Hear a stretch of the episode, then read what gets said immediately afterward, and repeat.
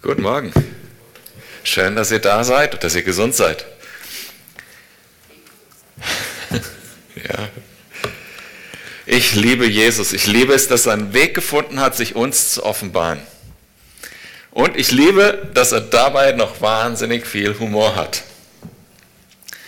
Also ich will euch eine Geschichte erzählen. Als ich 16 war, ich wollte ich unbedingt Skifahren lernen. Ich war damals noch ähm, Atheist. Mein Vater war Atheist und die einzige Möglichkeit, wie ich zum Skifahren kommen konnte, war, auf einer Freizeit mitzufahren. Und die war von der Kischoner Gemeinde Gießen. Jesus Humor geht noch ein Stück weiter. Ich mag diesen Humor, den er hat.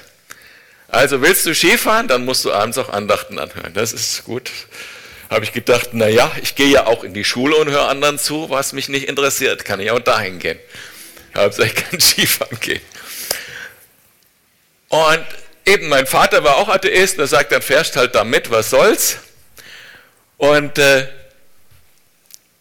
und ähm, ich kann mich noch genau an diese eine Andacht erinnern. Es ging um die zehn Gebote und der Prediger, der Punkt des Predigers war, dass die zehn Gebote nicht über einen Gott reden, der da oben sitzt und wartet, bis er uns bestrafen kann, sondern dass es darum geht, dass wenn wir ihn lieben, dass wir das tun, was er sagt. Und ähm, das hat mich total bewegt. Wie ihr wisst, wie ihr seht, ich kann es bis heute noch erzählen. Äh, aber das Verrückte dabei war, mein Vater Atheist, ich Atheist, gehe dahin und wir haben, wir haben 25, äh, 20 Jahre später darüber gesprochen, mein Vater und ich. Und mein Vater erzählt mir, ja, damals habe ich für dich gebetet. Hä? Witzig, oder? Äh, Jesus hat noch ein paar solcher Offenbarungsmomente für mich gebaut. Ich bin dann äh, ähm, äh, sieben Jahre später zum Glauben gekommen. Und das ist doch eigentlich das Wichtigste, die Offenbarung, die wir von Gott bekommen, dass wir Gott wirklich kennen. Das ist das Wichtigste im Leben, oder nicht? Die eigentliche Frage im Leben ist doch, wer ist Gott? Und diese Frage, die stellen sich auch Atheisten.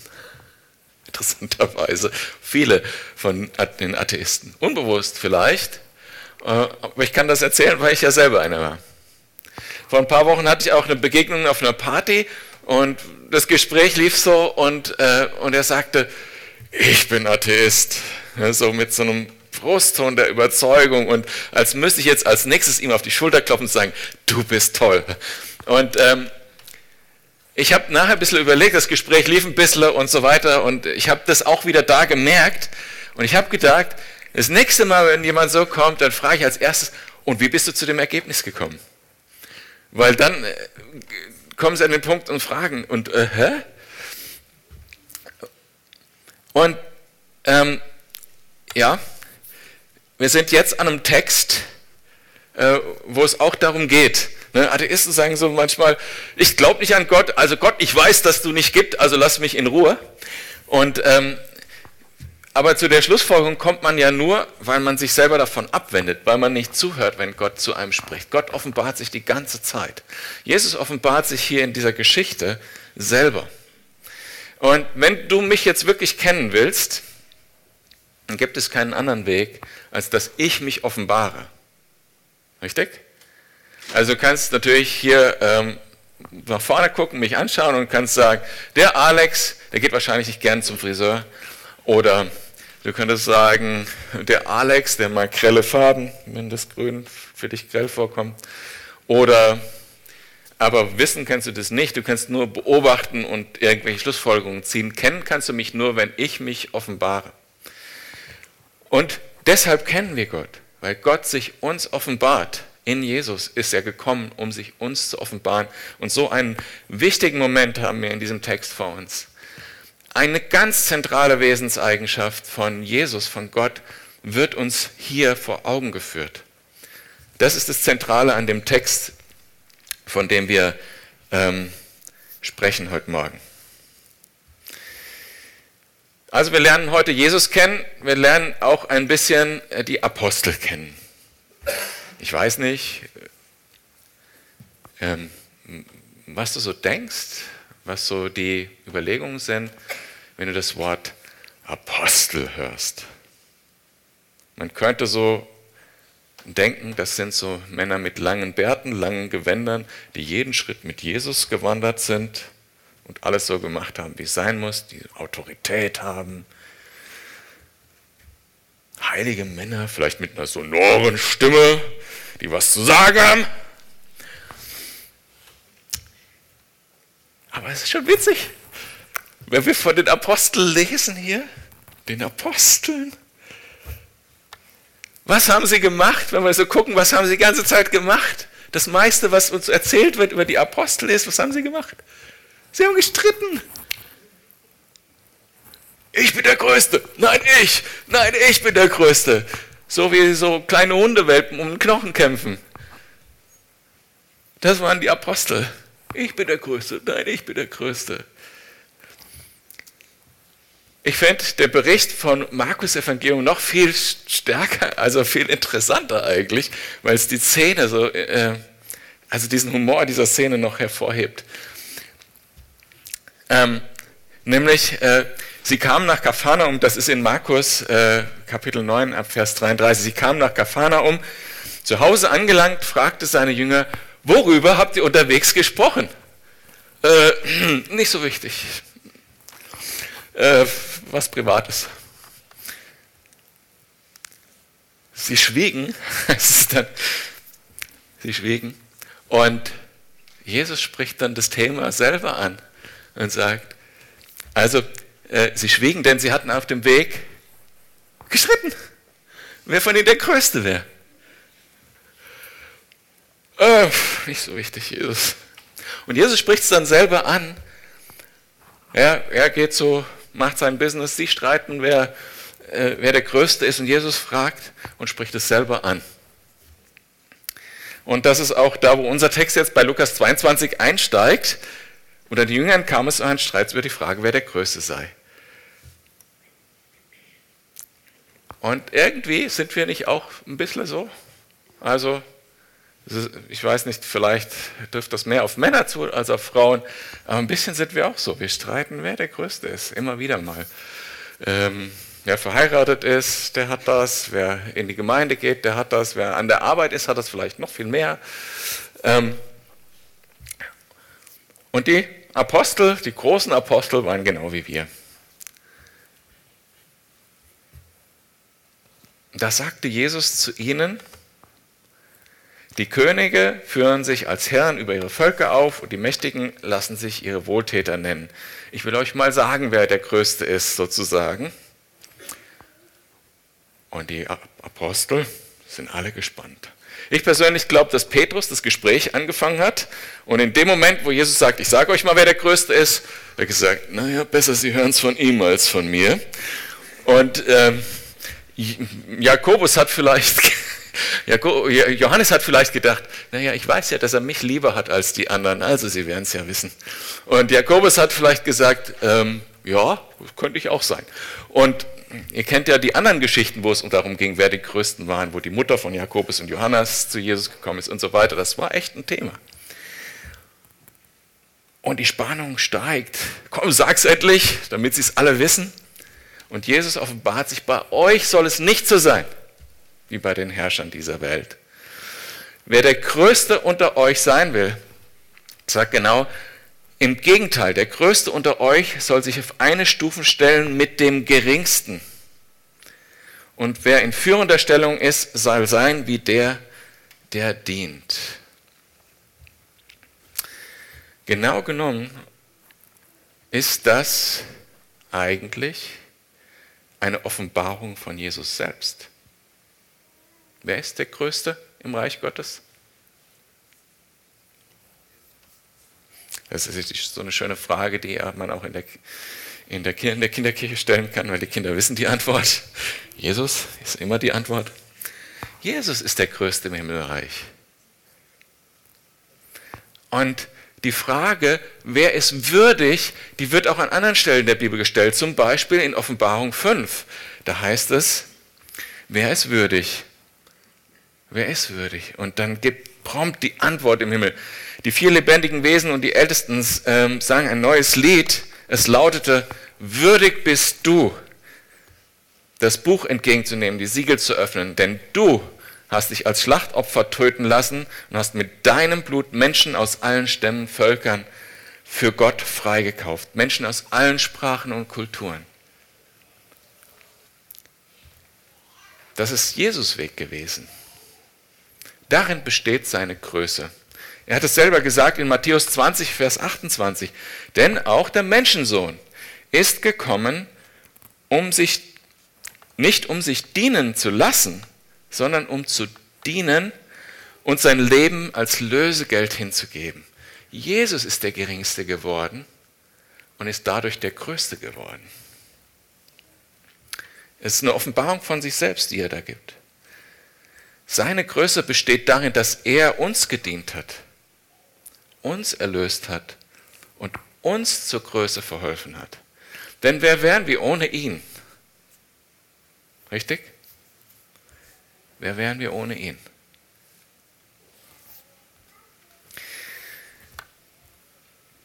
Jesus benutzt noch ein Bild. Er sagt, wer, höher, wer ist denn höher gestellt? Der am Tisch sitzt, also der sich bedienen lässt, oder der, der ihn bedient? Der am Tisch sitzt, nicht wahr? Ich aber bin unter euch als der, der dient. Andrea und ich wollten gestern Abend eigentlich noch einen Kuchen essen gehen und sind dann leider beim Einkaufen äh, versumpft. Neue Hose. Ähm, und neuer Pulli. Und angenommen, wir sitzen jetzt bei dieser Tasse Kaffee und überlegen, ob wir Käsekuchen oder Schwarzwälder essen. Und dann kommt äh, Olaf Scholz vorbei und sagt, äh, womit kann ich dienen? So mit, der hat ja immer dieses Lächeln. Ne? Womit kann man nicht dienen? Oder Markus Söder, ne? was kann man ihnen bringen? Und da wären wir doch total irritiert, dass wir das doch total auf den Kopf stellen. Eigentlich ist doch der, der bedient wird, der Größere.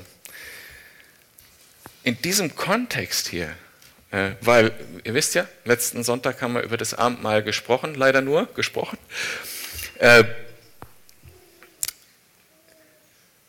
der Tisch, an dem sie gesessen haben, der steht bis heute symbolisch für das, was Jesus für uns getan hat. Jesus bedient die Jünger mit dem Brot und mit dem Wein und sagt, ich gebe euch das Brot, ich breche es für euch, ich gebe es euch und ich gebe auch meinen Leib für euch. Es hat eine besondere Bedeutung gehabt, dieser Tisch, an dem die da in diesem Moment gesessen haben.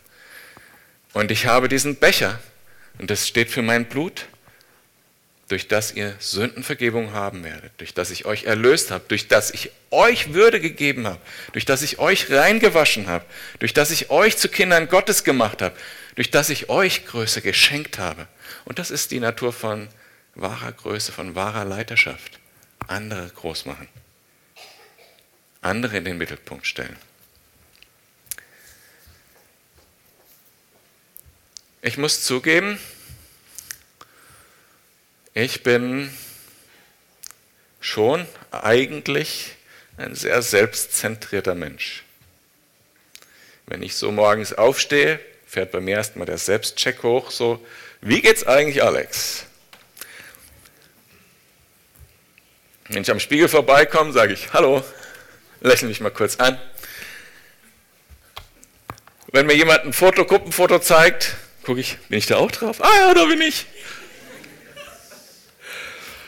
Und ich bin mir sicher, bei euch ist auch so, ihr steht morgens auf und denkt als erstes, wie geht's eigentlich Alex? ähm, nein, aber es ist krank und ich will das eigentlich auch gar nicht, weil das ist miserable, das ist schlecht. Und Jesus hat es auch gesagt. Er hat gesagt in Lukas 9, Vers 24, wer sein Leben retten will, der muss es verlieren. Wer aber sein Leben und mein Le meinetwillen verliert, der wird es retten. Und Jesus hat uns so gedient.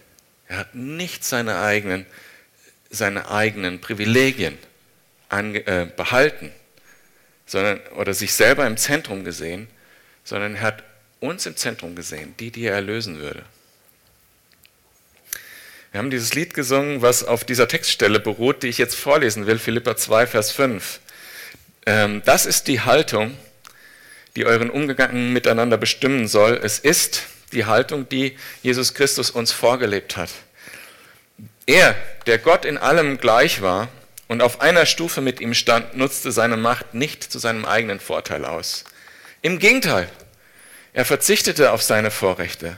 Er stellte sich auf dieselbe Stufe wie ein Diener.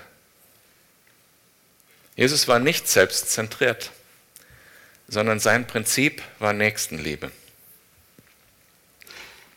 Und er hat uns so sehr geliebt, dass er unser Wohl in den Vordergrund gestellt hat, dass er uns Würde verleihen will und nicht seine eigenen Privilegien auszuleben, nicht sich selbst dienen zu lassen als König. Das ist interessant, weil das ja auch so ein bisschen auch einen Widerspruch erzeugt. Ne?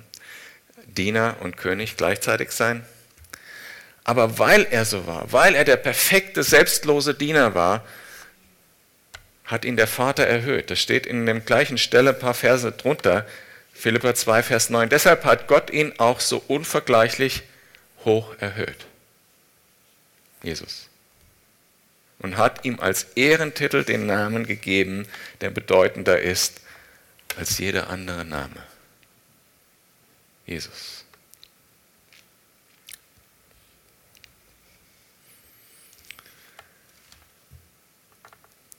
Er sagt, in der Welt ist es so, Herrscher haben Macht und sie benutzen diese Macht, um andere Menschen zu dominieren, um ihnen diese Macht spüren zu lassen. Sie lassen sich dabei noch Wohltäter nennen, weil die Menschen abhängig sind. So ist es bei euch nicht, sagt er. Aber es, dadurch entsteht so ein gewisser Widerspruch. Ne? So nach dem Motto, hier bin ich, ich diene dir, jetzt mach, was ich sage. Ne? Dieses, das erzeugt einen Widerspruch, oder? Es gibt ein christliches Prinzip, was genau diesen Widerspruch auflöst. Wo es nicht mehr um Hierarchie geht und dennoch Rollen ausgefüllt werden. Wie wird da draußen Schuh? Jesus hat ja durch sein Opfer uns als sein Volk erkauft. Das heißt, wir gehören eigentlich ihm. Und dennoch, er hat uns nicht erkauft in dem Sinne, sondern er hat uns freigekauft. Und wenn, wir, wenn ich durch Galater lese, dann bin ich so, also begeistert und aber auch ein bisschen überrascht tatsächlich, wie viel die Bibel von Freiheit spricht in dem, wie frei wir sind. Und doch sollen wir Jesus als König und Herrscher gehorchen. Wie funktioniert das? Freiheit und trotzdem gehorchen. Wenn wir dieses Geheimnis tatsächlich verstehen als Gemeinde, als Eheleute, an Arbeitsplätzen, dann wäre die Welt um so vieles besser. Und dieses Geheimnis ist nicht herrschen, sondern unterordnen.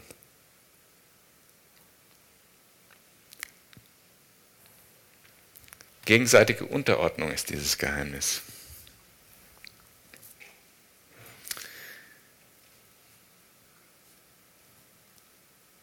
Jesus spricht hier weiter und sagt, ihr habt auch mit mir alles durchgemacht und habt äh, treu bei mir ausgehalten. Damit lobt er die Apostel, die gerade noch vorher gestritten haben, wer der Größte ist, dass sie sich ihm, Jesus, untergeordnet haben, dass sie ihm nachgefolgt sind. Darum gebe ich euch Anteil an der Herrschaft. Und äh, die anderen Verse übrigens, die ich vorgelesen habe, aus Offenbarung 5, die enden damit, dass die, die sich unter Jesus unterordnen und untereinander unterordnen in der Gemeinde, werden mitherrschen im Reich Gottes. Auch, der, äh, auch die Verse in Philippa enden genauso. Und hier jetzt auch. Darum gebe ich euch Anteil an der Herrschaft, die mein Vater mir übertragen hat. Ihr sollt in meinem Reich an meinem Tisch essen und trinken und ihr werdet auf Thronen sitzen und die zwölf Stämme Israels richten. Auch in der Situation eine Verantwortung zu tragen als Leiter, sollen wir das in Unterordnung unter denen, unter die tun, denen, die wir leiten. Also jetzt wird langsam ein Schuh draus, hoffe ich auch für euch. Wenn ich nämlich leite und nicht auf mich selber dabei schaue, was ich davon habe, wie Jesus nicht auf sich selber geschaut hat, seine Privilegien zu behalten, sondern auf die schaue, denen, die ich leite, indem ich mich ihnen unterordne und ihnen diene, indem ich leite, und deren Wohl wirklich für mich im Mittelpunkt steht, dann ist es nicht herrschen. Und da drin ist noch Freiheit, weil diejenigen, die dann vielleicht das tun oder, oder denen ich dadurch zu Größe verhelfe, als guter Leiter, die tun das freiwillig, indem sie sich unterordnen. Die werden nicht dominiert. Das ist das Geheimnis. Aber dieses eine Ding, was, wo wir wirklich lernen können, auch als Gemeinde, glaube ich, gehört dazu. Gegenseitige Unterordnung.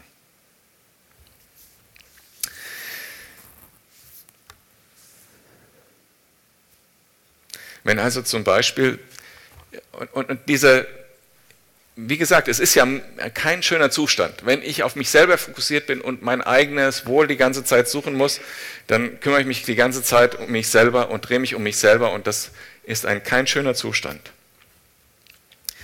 Und Gott, der das wusste, der hat uns einen Körper geschenkt und hat dann die Gemeinde mit einem Körper verglichen, damit wir verstehen, was damit gemeint ist.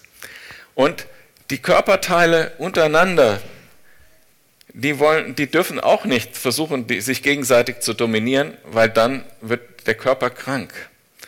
Jeder Körperteil muss sich dem anderen unterordnen. Es muss eine perfekte Zusammenarbeit geben zwischen allen Körperteilen, auch in der Muskulatur, aber auch die Organe müssen perfekt kollaborieren und jeder seinen Platz einnehmen, der in diesem Körper vorgesehen ist und sich einander unterordnen. So hat Jesus, so hat die Bibel die Gemeinde beschrieben und das ist der Weg, wie das gesund ist zu leben. Aber es funktioniert nur, wenn wir das Wohl des anderen im Vordergrund sehen, wenn wir nicht unser eigenes Ding machen wollen. Also manchmal, wenn zum Beispiel Muskulatur ihr eigenes Ding macht, so wenn ich nachts mal mit einem Wadenkrampf aufwache, das ist nichts Schönes. Wenn die Wade gerade denkt, ich mache mein eigenes Ding, das passt nicht gut. Und so soll es auch in der Gemeinde sein. Wir sollen uns einander unterordnen, perfekt zusammenarbeiten, so wie Gott es vorgesehen hat, einander dienen. Und Jesus hat das vorgemacht. Das ist eine zentrale Eigenschaft, zentrale Charakter, ähm, zentrale Wesenseigenschaft von Jesus. Dass er uns gedient hat. Das ist es, warum er überhaupt gekommen ist. Er hat uns erlöst. Das ist seine Liebe und seine Zuwendung zu uns und Wegwendung von sich selbst ist seine zentrale, zentrale Wesenseigenschaft, die er hier offenbart an dieser Stelle. Ich bin so dankbar, dass er sich offenbart. Und auch noch in dieser Situation, die ein bisschen humorvoll ist, weil tatsächlich wir dem ganz andere, ganz andere, äh, wie soll ich sagen, wenn wir das so lesen äh, von den Aposteln, dann sehen wir, was weiß ich, diese Statuen an, der, äh, an den katholischen Kirchen zum Beispiel und denken, so, so würdige Männer. Das waren Menschen wie mir und dadurch erzeugt das einen gewissen Humor für mich.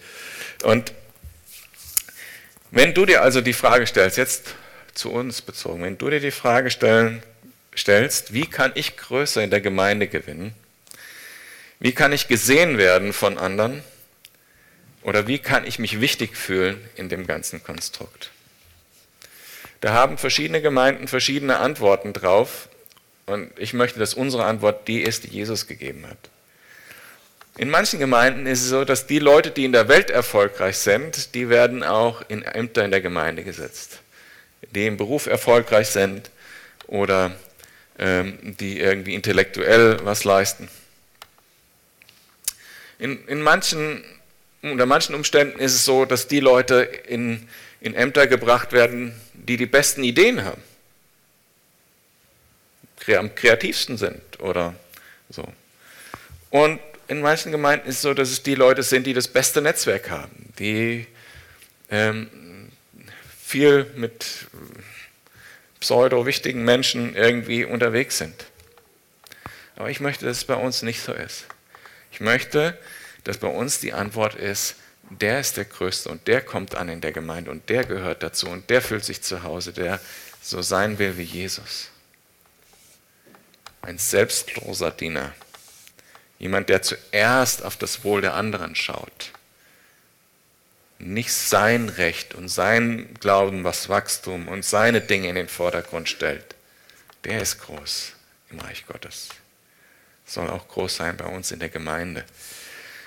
Der, der sich freiwillig unterordnet, verzichtet auf die Ausübung von Macht, auf eigene Privilegien verzichtet und das Wohl der Gemeinde in den Vordergrund stellt und so zum Wachstum des ganzen Körpers beiträgt. Der ist groß im Reich Gottes und der soll auch groß sein in unserer Gemeinde.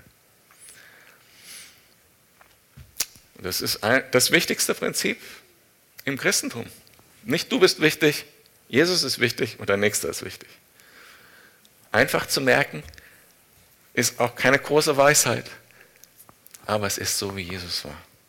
Und es ist stark, wenn wir das leben. Amén.